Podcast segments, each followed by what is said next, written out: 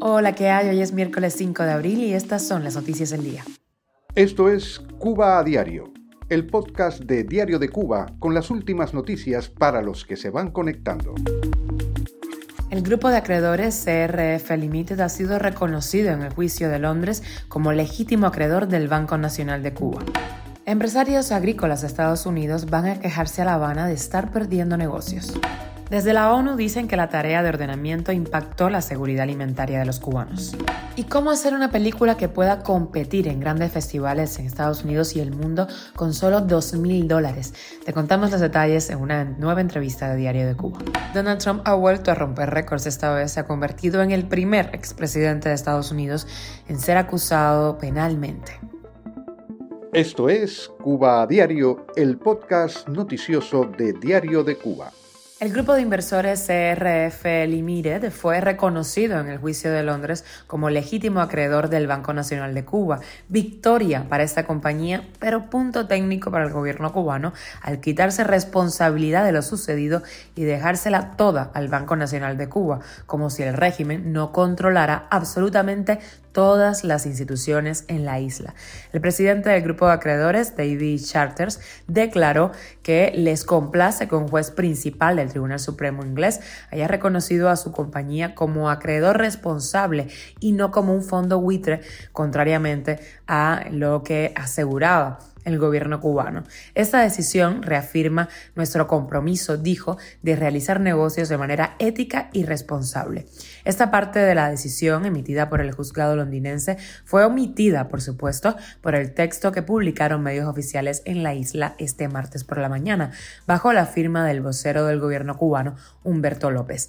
El grupo inversor vuelve a plantear la posibilidad de llegar a un acuerdo con el gobierno cubano para renegociar la deuda, reconociendo la situación económica que afecta al país. El Banco Nacional de Cuba va a continuar ahora el proceso judicial y podrá hacer las reclamaciones que permita la ley inglesa. Cuba a diario. Agricultores estadounidenses de visita en La Habana dijeron el martes que están perdiendo en su intento de impulsar el comercio con productores cubanos e instaron al gobierno de Joe Biden a flexibilizar las restricciones permitiendo invertir en ese sector en la isla. Según Reuters, poco ha cambiado en Cuba desde que un grupo similar de agricultores de Estados Unidos visitó el país en abril pasado. Muchas granjas han sido cerradas por falta de inversión, equipamiento, combustible y otros insumos, lo que ha contribuido a la escasez de alimentos en el país.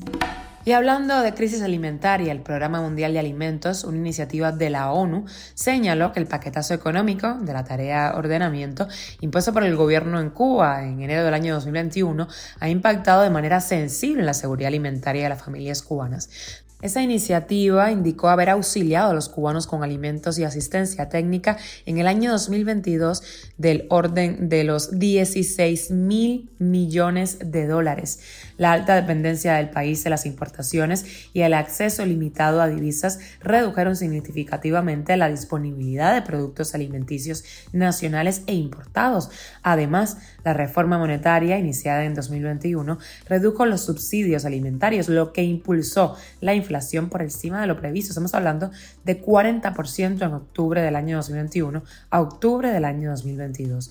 Asimismo, el reporte del país advierte que la desigualdad de género y la falta de empoderamiento de las mujeres persiste en Cuba, especialmente en las zonas rurales, donde las mujeres representan el 46% de la población, pero solo el 17% de los empleados en la agricultura. Cuba a diario. Y hablamos del Zoom de Diario de Cuba, una nueva entrevista. El realizador cubano Elisier Jiménez Almeida ha contado en DDC cómo creó su última película Habana Story, la Operación Pirate, que se presentó en el Festival de Cine de Miami, en donde 15 directores de cine cubanos presentaron sus filmes. Eh, la mayoría de los directores que estuvieron controlados por el festival eh, son cubanos que viven fuera de Cuba, que eso le da una característica muy especial además.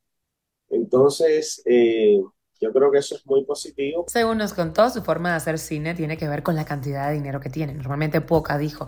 Tiene que tirar mucho de la imaginación para poder competir con superproducciones. También habló sobre el desplazamiento del cine cubano hacia un espacio de independencia en el exilio. 150 directores cubanos de cine viven en el exterior. Adentro quedarán unos 20, según comentó Eliezer. Y de extra nos vamos a Estados Unidos. El exmandatario de este país, Donald Trump, afirmó en Florida, tras haber haber sido acusado en Nueva York de 34 cargos de falsificación de registros mercantiles, que Estados Unidos está yendo al infierno y que nunca pensó que algo así pudiera ocurrir. Donald Trump es el primer expresidente de la historia de Estados Unidos en ser acusado penalmente. Trump acusado por presuntamente haber orquestado una trama legal para apagar el silencio de tres personas que podían perjudicar su campaña para la presidencia en el año 2016, incluida la actriz porno Stormy Daniels. Esto es Cuba a Diario, el podcast noticioso de Diario de Cuba, dirigido por Wendy Lascano y producido por Raiza Fernández. Gracias por informarte aquí en Cuba Diario. Recuerda que estamos contigo de lunes a viernes en Spotify, Apple Podcast y Google Podcast, Telegram y síguenos en redes sociales. Yo soy Wendy Lascano y te mando un beso enorme.